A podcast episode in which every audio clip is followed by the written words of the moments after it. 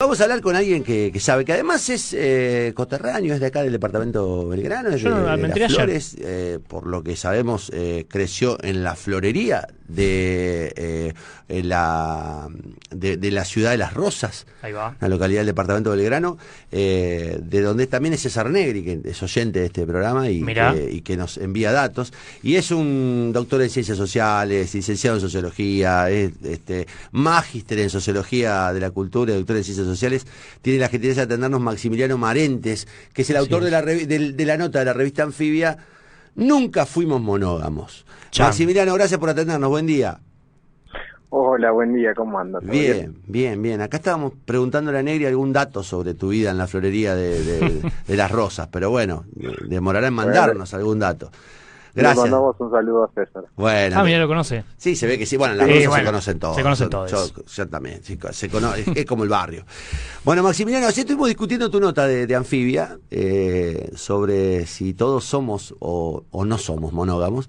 Es muy interesante el planteo que haces en, en una nota que no vamos a leer, pero que invitamos amablemente a Sí. todos a leerla.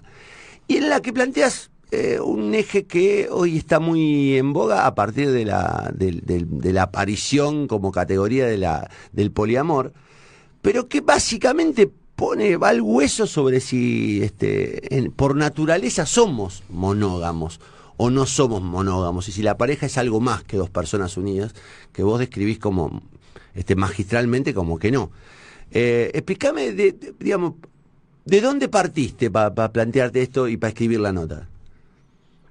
Bueno, eh, bueno, muchas gracias por, por, la, por la invitación y la un poco la idea de, de la nota condensa mm, reflexiones que vengo haciendo hace unos cinco o seis años, en los cuales me fui metiendo en lo que es la- los estudios sociales del amor o la sociología del amor. Y a partir de, de la observación y del trabajo, yo trabajé particularmente sobre historias de amor en, en varones gays, tanto que aparecieron en medios de comunicación como entrevistas a, a- historias, digamos, de personas de carne y hueso, por así decirlo. Y algo que me que fui encontrando es que siempre había más personas dando vuelta, ¿no? Mm. Más personas y más cosas. O sea, estaba el hermano de uno, el hermano del otro, eh, la madre, eh, el ex, eh, algún tercero que aparecía. Entonces, uno, digamos, habitualmente tenemos la idea de que la pareja son dos personas que, que están juntas contra el mundo. Y, y- y lo que empecé a cambiar de perspectiva, un poco amparado en otras teorías sociológicas, es, bueno, y si empezamos a pensar que el- la pareja, para que sea un dos, necesita justamente el proceso de conformarse como tal, digamos, y el proceso de cerrarse, por así decirlo, para que terminen siendo dos. Entonces, un poco la idea es dar cuenta de que la pareja en realidad siempre es una red, está conformada por otras personas y por otras cosas. O sea, eh, dentro de, de- de mi pareja con, con Juan están los perros, o sea, los perros forman parte de nuestra pareja, por así decirlo, ¿no? Eh, y, y le van a dar algún sentido en particular. Entonces, un poco la, la pregunta es, eh, o es correrse del, del, del, del sentido común y, y de tomarlo como algo dado, como decir, bueno, la pareja son dos de antemano, sino de ver justamente cómo es el proceso a partir del cual se consolida esto como una pareja en torno a dos, ¿no? Con lo cual, digamos, la pareja eh, como concepto, eh, se, digamos, se perfecciona o es una construcción cultural en la que participa más gente, necesariamente. No, no, no hay pareja sin más gente. Primero. Exacto, o sea, exacto. La, la pareja, digamos, justamente es, el resultado de esas negociaciones para cerrarse, ¿no? Mm. Eh, que obviamente ahí después van a haber distintos mecanismos o distintas formas de cierre y en la cual la cuestión de la ex- exclusividad sexual, que es como el, el- el eje que se vincula más con, lo- con el tema de la monogamia, no monogamia, poliamor, relaciones abiertas, etcétera, etcétera, sí. es un elemento más de entre todos estos ligados a cómo se cierra la pareja, digamos. Tradicionalmente, en lo, en lo que fue la, modernidad occidental, en la historia eh, de los últimos siglos, se tendió a cerrar la pareja a partir de justamente la cuestión de la, de la de, la exclusividad sexual, muchas veces ligados a temas eh, de- ligados a temas de eh, garantizar la herencia y garantizar quién se quién se quedaba con los bienes, ¿no? Eh, pen- pensando en, en temas de reproducción, ¿no? en relaciones que no necesariamente producen o reproducen o, se reproducen a sí mismas, eh, esto hoy en día va cambiando y va, se va modificando, ¿no? Eh, pero justamente la cuestión de la exclusividad sexual como un mecanismo más a partir de los cuales se intenta cerrar o, no cerrar la pareja, ¿no? O abrirla o y, mutarla. Eh, Maxi Lautaro te saluda. Te consulto, ¿qué te pasa a vos cuando estos temas o estos tópicos de, análisis eh, toman un carácter eh, mediático? Porque en, la nota Nunca fuimos monógamos, vos eh, arrancás y, tocabas ponerle el tema cuando Flor Peña blanqueó que tenía una relación abierta, en un momento citás a Guido Kafka. ¿Qué te genera? ¿Qué te ocurre? ¿Pensás que, aclaran, confunden o, aportan o no al tema en cuestión? No, eh, hola Lautaro, te, eh, me parece que está está buenísimo y que está forma parte de la agenda y, que digamos hay algo que es interesante que es ver que estos temas tampoco es que se crearon y empezaron a, hablarse en 2017 o 2018 cuando fue lo de Florencia Peña, digamos, en los años 60 con todo el movimiento hippie y demás, estaba muy en boga el tema de la apertura de, las parejas o, romper el contrato monógamo. A principios del siglo XX con las anarquistas, por ejemplo, estaba la cuestión de, bueno, si eh, rompemos el, mandato de la exclusividad sexual que supone la monogamia ligada al catolicismo y al Estado eh, centralizado, etcétera, etcétera. Me parece que está bueno también ver como esos, esos momentos que en los cuales aparece y va desapareciendo, ¿no? Como distintos, eh, como eh, como pestaneos, por así decirlo, en, distintos momentos históricos, con sus propias particularidades, ¿no? O sea, porque efectivamente el, el movimiento anarquista de, principios del siglo XX tenía la particularidad de oponerse al Estado, ¿no? Y a toda forma de dominación estadocéntrica y de la Iglesia, porque también era una lucha contra la Iglesia. En los años 60 estaba ligado o, movilizado por este movimiento hippie que estaba criticando justamente la eh, consolidación de un modelo capitalista con tales o cuales características. Eh, me parece que algo que es más particular de este momento tiene que ver con discursos ligados al posmodernismo y al énfasis que se le dio en los últimos 30 años a la categoría del individuo como rector de la vida social. ¿no?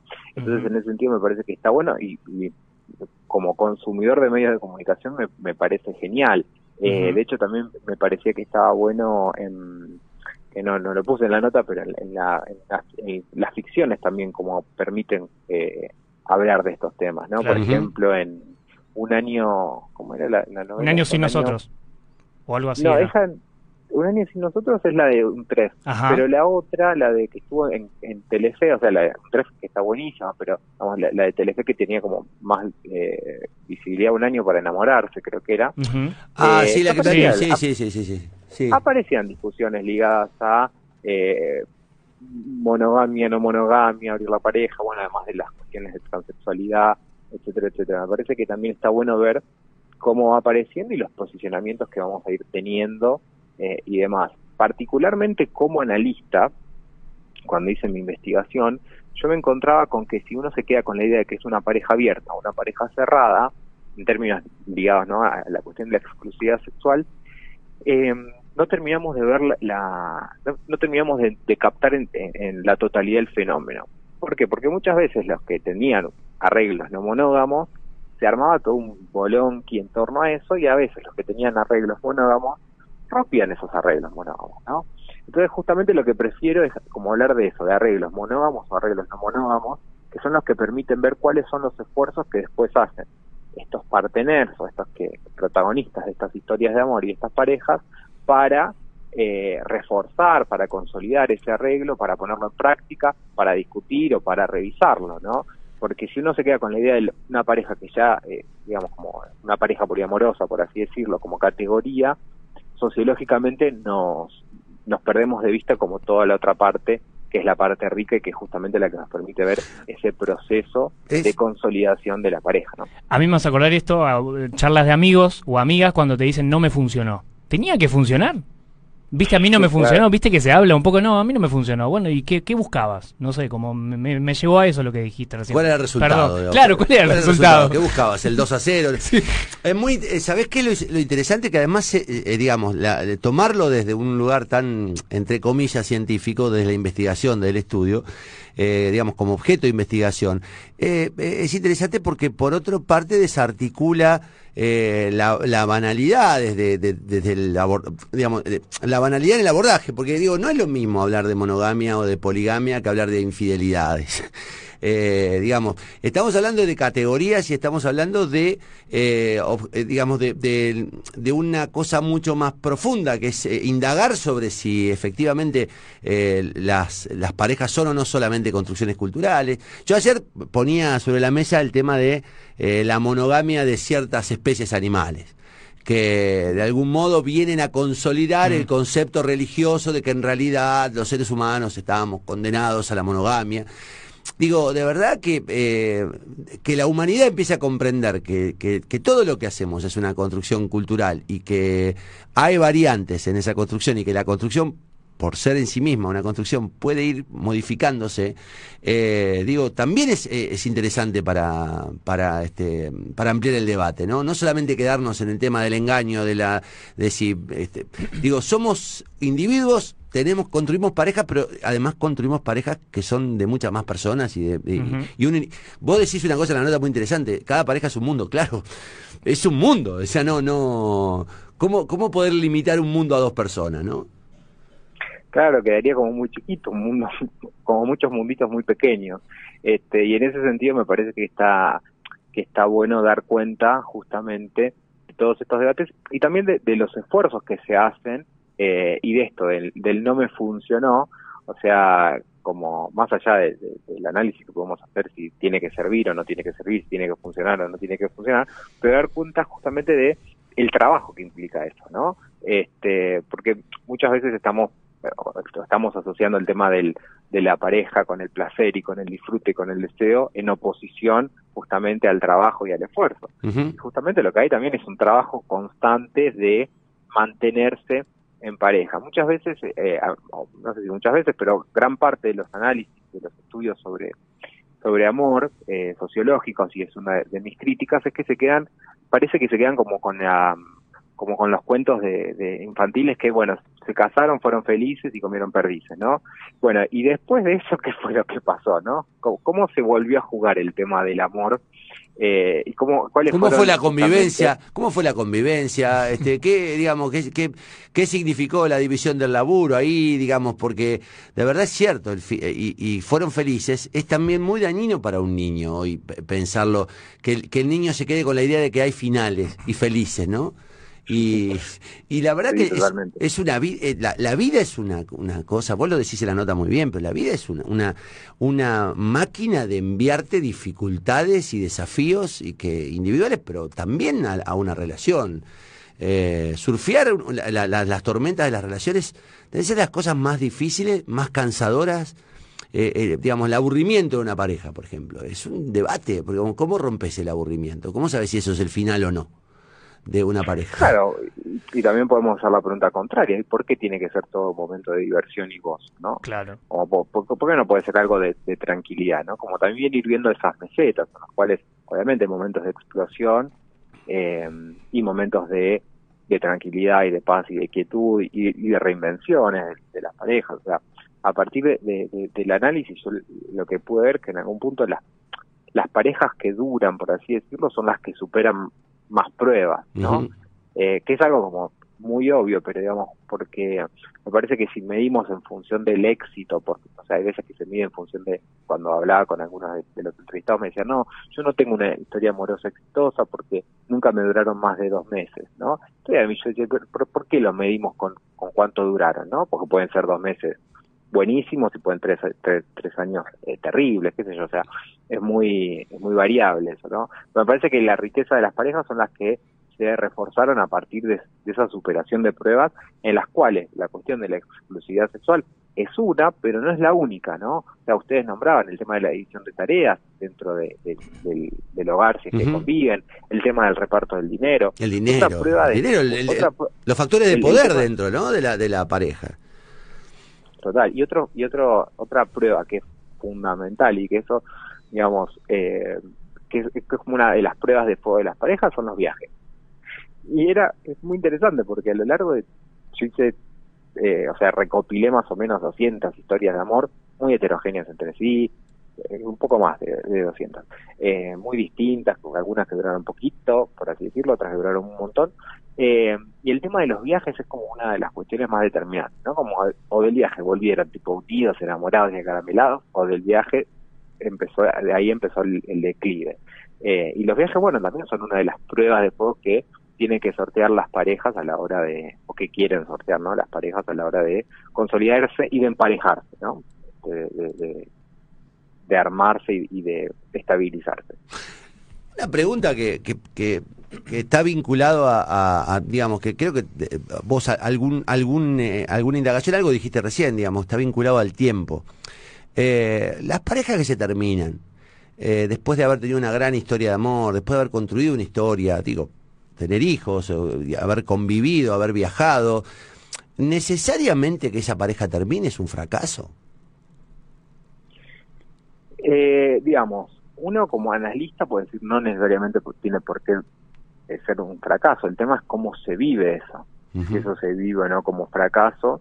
Y también cómo, eh, cuál es la distancia temporal con respecto a eso, porque a veces que apenas terminamos la relación lo vivimos como un fracaso, pero después de un tiempo nos dimos cuenta que no daba para más, etcétera, etcétera, o sea, como se puede leer en algún momento, digamos, como la papa más caliente, como más como un fracaso, como una pérdida, qué sé yo, o como una liberación, por el contrario, y en otro momento como no. Eso también varía mucho, pero sí es cierto que en los últimos años, con el avance de eh, los movimientos feministas, de los movimientos de diversidad sexual y, el, si se quiere, el, la flexibilización de ciertas normas en torno a lo que debe ser una pareja, lo que debe ser la vida, cómo se realizarse, autorrealizarse, etcétera, etcétera, es vivido cada vez menos como un fracaso. De todas maneras, hay veces que sí sigue siendo vivido como un fracaso, pero porque también hay algo que es que se, le se espera mucho de una pareja, ¿no? Y, depositamos mucho en, el tema del amor y el tema de una pareja.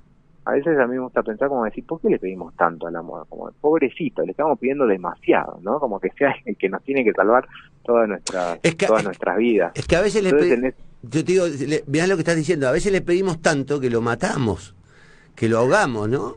Vos lo decís en, una, en, un, en un fragmento de la nota, que, que vos, a vos te gusta mirar, creo que es el último fragmento de la nota, el último párrafo, en el que vos decís que te gusta mirar el amor como, este, como agua que, de mar que, que va mojando sobre rocas.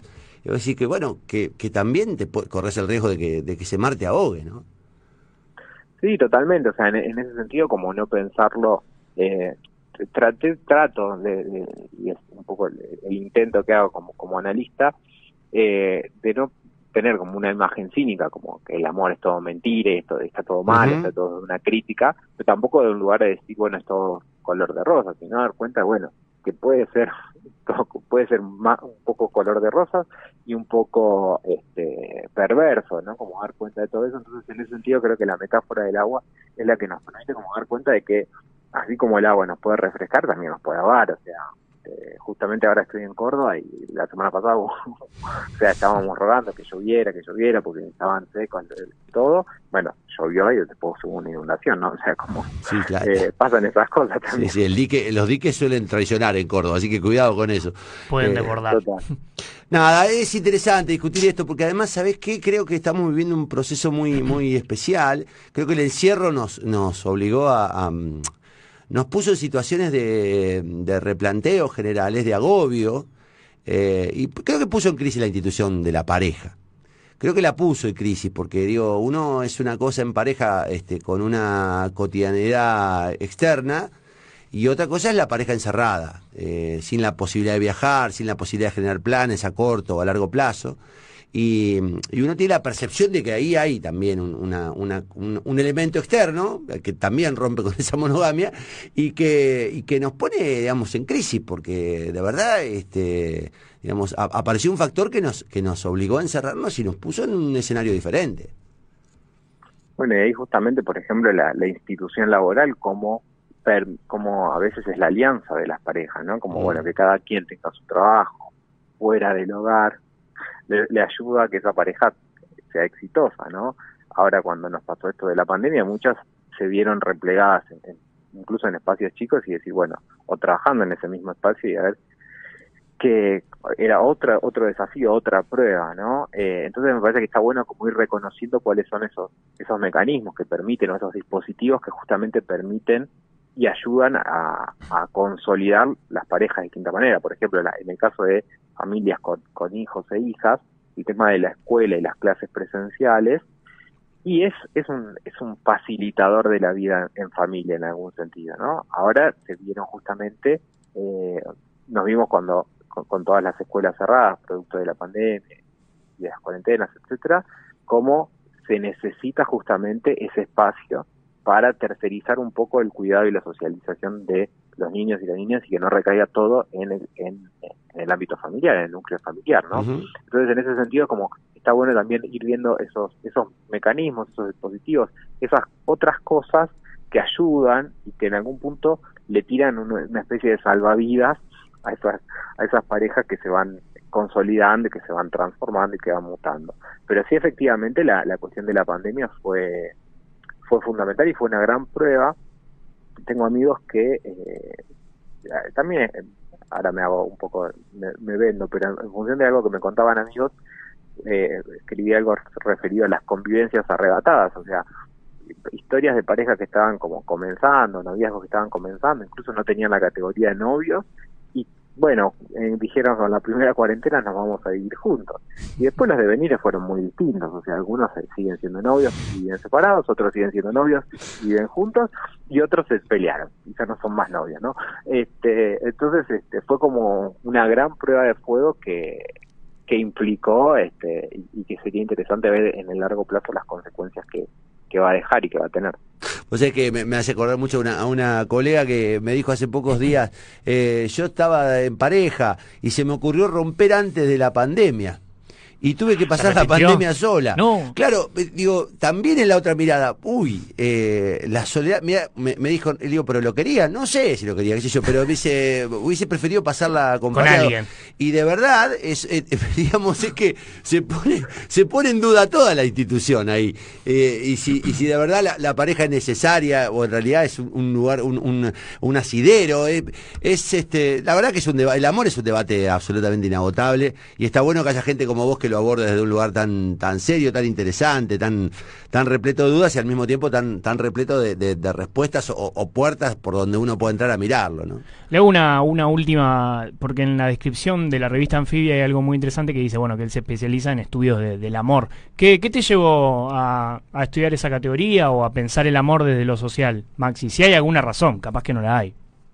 Sí, mira, particularmente fue en 2013 yo defendí mi tesina de licenciatura, que era sobre, que en algún punto tiene relación, que es sobre la tensión entre familia y trabajo en mujeres de clase media alta.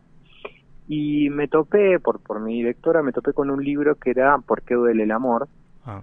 de eh, Eva Iluz, que es una, una socióloga, una referente en, la sociología del amor, para mí una de las mejores sociólogas del amor, o sea, si, si quieren ir por, a leer sociología del amor, Eva Iluz y ¿Por qué duele el amor? me parece que es es así como, es muy interesante y es muy bueno. Eh, y estaba leyendo ese libro y, bueno, y particularmente en mi trayectoria personal estaba saliendo, estaba, en realidad estaba en una relación que no, no, me, no me hacía del todo feliz, eh, una relación de pareja con mi exnovio, y, y leyendo el libro dije, ¿y qué pasa con los varones gays? ¿Qué pasa con los varones homosexuales? Porque el libro está como más centrado en explicar el sufrimiento amoroso en términos sociológicos a partir del caso de las mujeres heterosexuales. Pero ¿y qué pasa con, con los varones?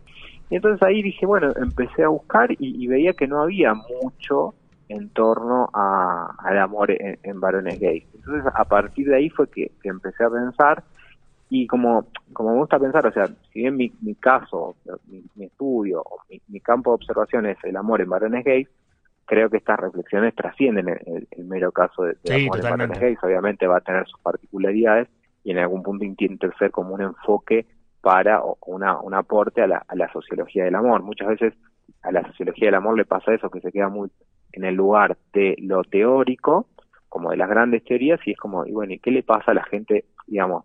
Porque es lindo teorizar sobre el amor, pero después hay que ver qué le pasa a la gente carne y hueso con eso sobre lo que teorizamos, ¿no? Eh, yo particularmente soy más proclive a una, a un análisis social o a un análisis sociológico que se desprenda de las experiencias de las personas. Claro, no sos filósofo del amor, sos sociólogo del amor, hay que decirlo. Claro. Hay una gran distinción ahí, ¿no? Pero no, no es de un lugar de, de, lo mío es, la, es lo mejor, sino que me es más fácil pensar a partir o, conceptualizar a partir de, las experiencias eh, y porque también me interesa en ese amor puesto en acto, ¿no? Cuando empecé con la investigación o cuando empecé a leer sobre el amor dije, ¿y por dónde empiezo y dónde recorto? ¿No? Porque sobre el amor se escribió y se va a seguir escribiendo un montonazo, o sea, podés ir a toda la, no sé, poesía, literatura, eh, filosofía de Oriente, de Occidente, eh, el amor a Dios, el amor a los hijos, o sea, puedes ir para, para todos lados que vas a tener siempre una biblioteca gigante por delante, ¿no? Eh, entonces, en ese sentido, bueno, me concentré en los estudios sociales del amor, en la sociología del amor particularmente, y algo que es interesante, que, es como dato de color para mí con la sociología del amor, que no es lo que pasa con, con Eva y Luz, que ella consolidó su carrera a partir de ahí, es que gran parte de los aportes de los estudios sociales del amor vienen de grandes teóricos que ya estaban consagrados, era como esta gente que ya era como muy grosa en su tema, y de, escribía algún libro sobre el amor, ¿no? Que en el cual intentaba convencernos de que su teoría era la que, la que servía para estudiar lo social y entre ellos el amor. Y era como muy interesante porque es como que se terminaba siendo como medio arrancado de los pelos y en ese sentido las contribuciones, sobre todo de mujeres, de autoras, ligadas muchas veces con, con el feminismo, fueron las que oxigenaron esas discusiones que si no terminaban siendo como medio rancias por momentos. Bueno, eh, acá me, aportan este, alguna gente de, las Rosas que, que nada, que formaste parte de un grupo cuando eras muy chico, de 13, 14 años, este, armaste un, un, esquema cultural en las Rosas, bueno, algunos otros recuerdos vinculados al vivero de, de, tu madre, la pucha, así se llaman, así le dicen a tu hija. La pucha. Y me dicen que sos un excelente bailarín también. Así que este, sociólogo de bailarín. Este, sociólogo del amor. Tipo completo. Este, y nos deja un montón de dudas. No, y nos deja un montón de dudas, que es lo mejor que le puede pasar a alguien. Este, tener más dudas. Eh, de verdad que es un está, está bueno poder charlar, Maxi, de verdad, está bueno poder charlar estos temas con tranquilidad, escuchando al otro, viste que a veces los medios no nos, no nos permitimos estas cosas. Así que, este, de verdad, muchísimas gracias por tu tiempo. No, gracias a ustedes por el espacio. Muy buenos días. Saludos. Maximiliano Marete, sociólogo, licenciado en sociología. Eh, la verdad, este, es muy interesante porque eh, ayer lo discutíamos desde el lugar eh, más más básico de la discusión sobre la monogamia, que es la monogamia, de, este tema de, che, la somos monógamos, qué sé yo si somos monógamos, no, habrá un tiempo en el que lo somos, en el que no, será cultural Hay que definirlo. no, hay que definirlo, es necesario ser monógamo, pero Está el otro tema que él plantea, que es como hay un montón de otras personas, más allá de la exclusividad sexual, que conforman un mundo que hace posible o no una pareja, que rompen o no una pareja, que contribuyen. Y más allá de los sujetos están también las, cosas, las circunstancias, los, los momentos. Los hechos. Los hechos eh, y, y, la, y, las normas que se establecen para que una pareja funcione. Eh, está bueno el tema, está, de verdad está bueno el tema y, está bueno reflexionar sobre eso. En un momento en el que, repito, creo que la, el encierro también puso crisis a, la, a, la, a la pareja y a la monogamia. Y, o abrió nuevas formas. Y abrió, nueva forma, qué sé yo. Eh, los que yo iba a preguntarle, digamos, porque generacionalmente yo soy otra cosa respecto a vos. Y sigo teniendo prejuicios, sigo teniendo... Y uno creo que cuando va creciendo se va volviendo más conservador incluso.